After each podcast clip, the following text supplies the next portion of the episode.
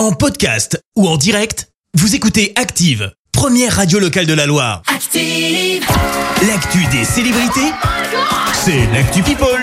7h24, on parle people avec toi Clémence. Et on commence par un joli tacle, c'est signé Adil Rami, le champion du monde de foot, était présent pour les trophées UNFP, c'était dimanche soir, trophée qui a notamment sacré euh, Kylian Mbappé, meilleur joueur de Ligue 1 par exemple. Eh bien Adil Rami a eu un petit mot pour son ex-compagne, petit extrait. Vous êtes comme une famille.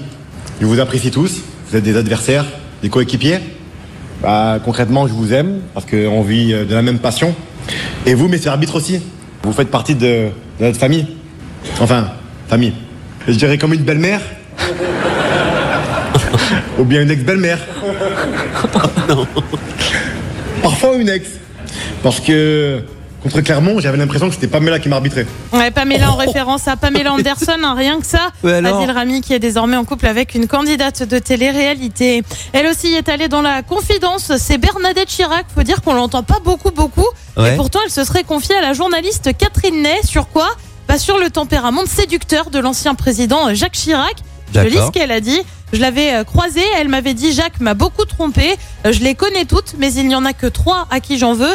Et vous savez ce qui me fait plaisir aujourd'hui? C'est que je les vois et elles sont aussi laides que moi. Bim le tacle. Euh, Bernadette Chirac est aujourd'hui âgée de 88 ans, on le rappelle. Jacques Chirac est lui décédé en 2019. Et puis on termine par une mésaventure pour Amandine Petit.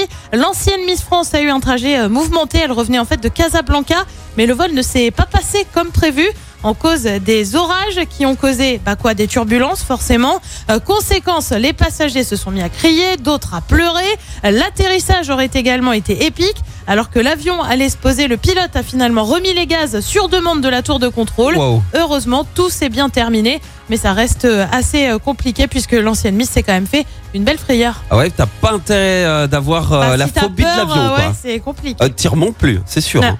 Là c'est terminé, je prends le train. Ben on peut pas. Le bateau, je prends aussi. Ouais. Ça met trois fois plus. C'est pas grave. C'est pas grave, je préfère arriver tranquille.